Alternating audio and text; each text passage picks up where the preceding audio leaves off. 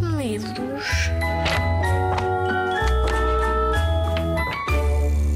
Olá, eu chamo-me Nuno Amaral Jorge. Uh, de vez em quando sou advogado, mas gosto de escrever histórias.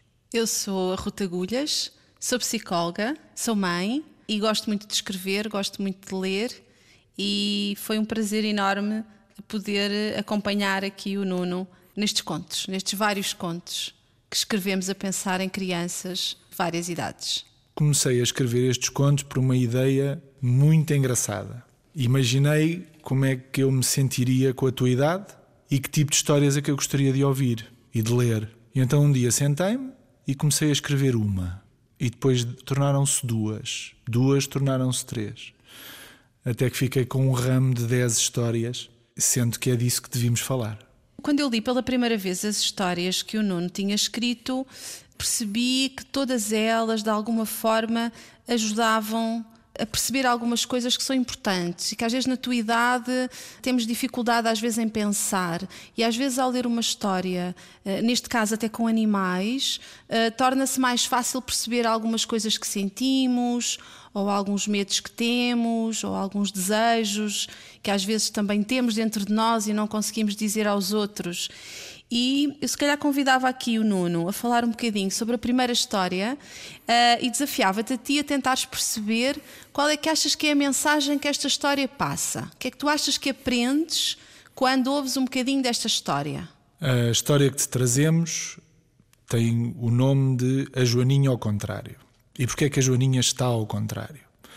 Porque tem as cores ao contrário. Onde é preta é vermelha e onde é vermelha é preta. Esta história fala da Joaninha ao contrário, que tem as cores invertidas. E a Joaninha nem sempre tinha dias bons, porque apesar de alguns dos colegas e amigos gostarem das cores dela ao contrário, havia outros que achavam a coisa um pouco mais estranha. E a Joaninha andava triste. Tinha um grande amigo, o gafanhoto Homero, que é cego e que de alguma forma era sempre a voz que a acarinhava, que lhe dava conforto. Ora, o Homero era também um inseto um pouco distraído e às vezes trapalhão, apesar de sábio.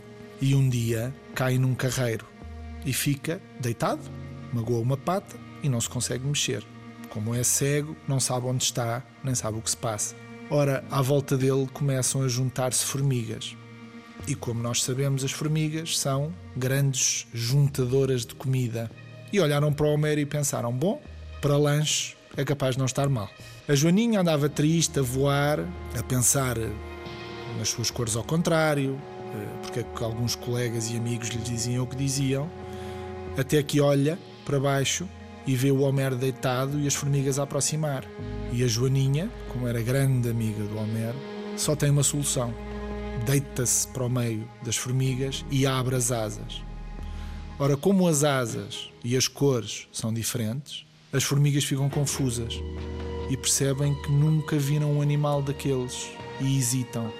A Joaninha põe-se entre o Homero e as formigas, abre as asas, mostra as suas cores ao contrário e as formigas recuam até que ela consegue agarrar no Homero, afastá-lo dali e salvarem-se os dois. O Homero percebe mais ou menos o que é que aconteceu, mas quando ela lhe conta a história de tudo o que aconteceu, o Homero faz-lhe ver mais uma vez que a diferença, por vezes, mais do que útil, é uma coisa muito, muito boa.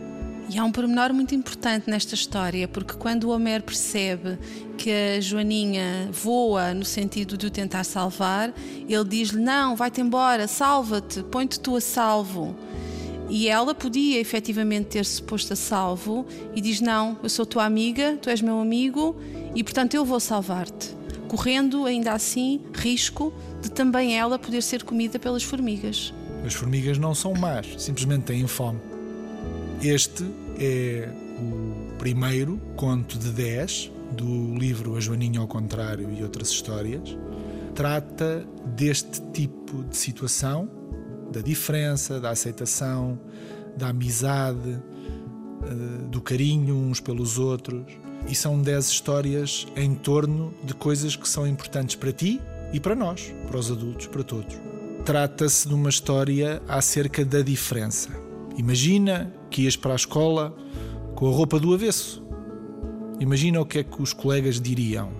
Ou, se te lembrares, tens pelo menos um ou dois colegas que são um pouco diferentes dos outros, um pouco mais originais. E é precisamente isso que a Joaninha é. A Joaninha, como tem as cores ao contrário, passa por original, um pouco estranha.